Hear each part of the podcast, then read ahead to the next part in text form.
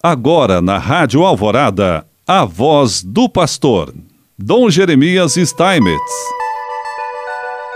Prezado irmão, prezada irmã, mais uma vez nós aqui estamos e queremos te saudar com muita alegria neste sábado que é também o sábado de Aleluia, em que nós já comemoramos a ressurreição de nosso Senhor Jesus Cristo. Mas de maneira especial hoje nós queremos falar sobre o apóstolo Paulo, que é visto como o catequista da unidade.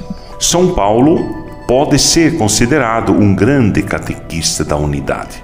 Sua catequese, nos dias atuais, é uma urgência pastoral e social.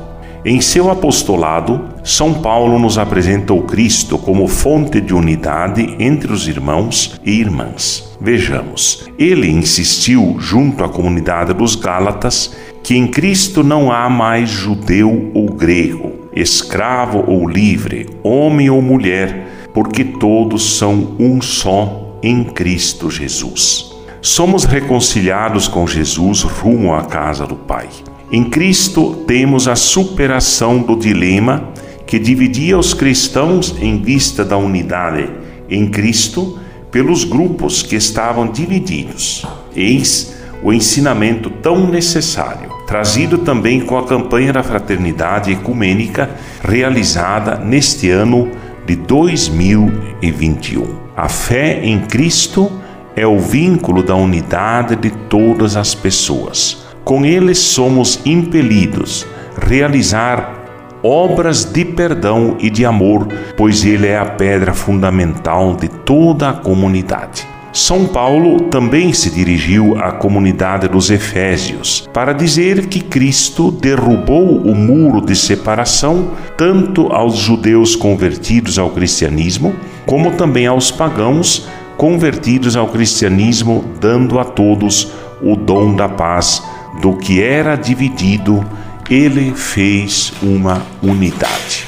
Ainda na carta aos Efésios, encontramos a insistência na afirmação de que Cristo é a cabeça. A primeira vez em que essa expressão aparece é no hino dissolvido no texto de abertura da carta. Esse hino é uma grande oração de bendição ao nome de Deus. Lemos nos versículos do capítulo 1, 9 e 10. Ele nos fez conhecer o mistério de Sua vontade, o desígnio benevolente que de antemão determinou em si mesmo para levar os tempos à sua plenitude. Reunir o universo inteiro sob um só chefe, Cristo, o que está nos céus e o que está sobre a terra Lemos na segunda parte da carta, a partir do capítulo 4, mas, confessando a verdade no amor, cresceremos sob todos os aspectos em direção àquele que é a cabeça,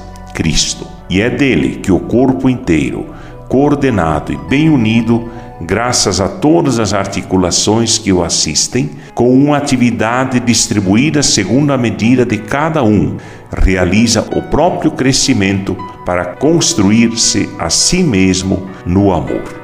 As afirmações apontam Cristo como cabeça do corpo, que é a unidade. É um caminho de superação da crise que as comunidades estavam vivendo.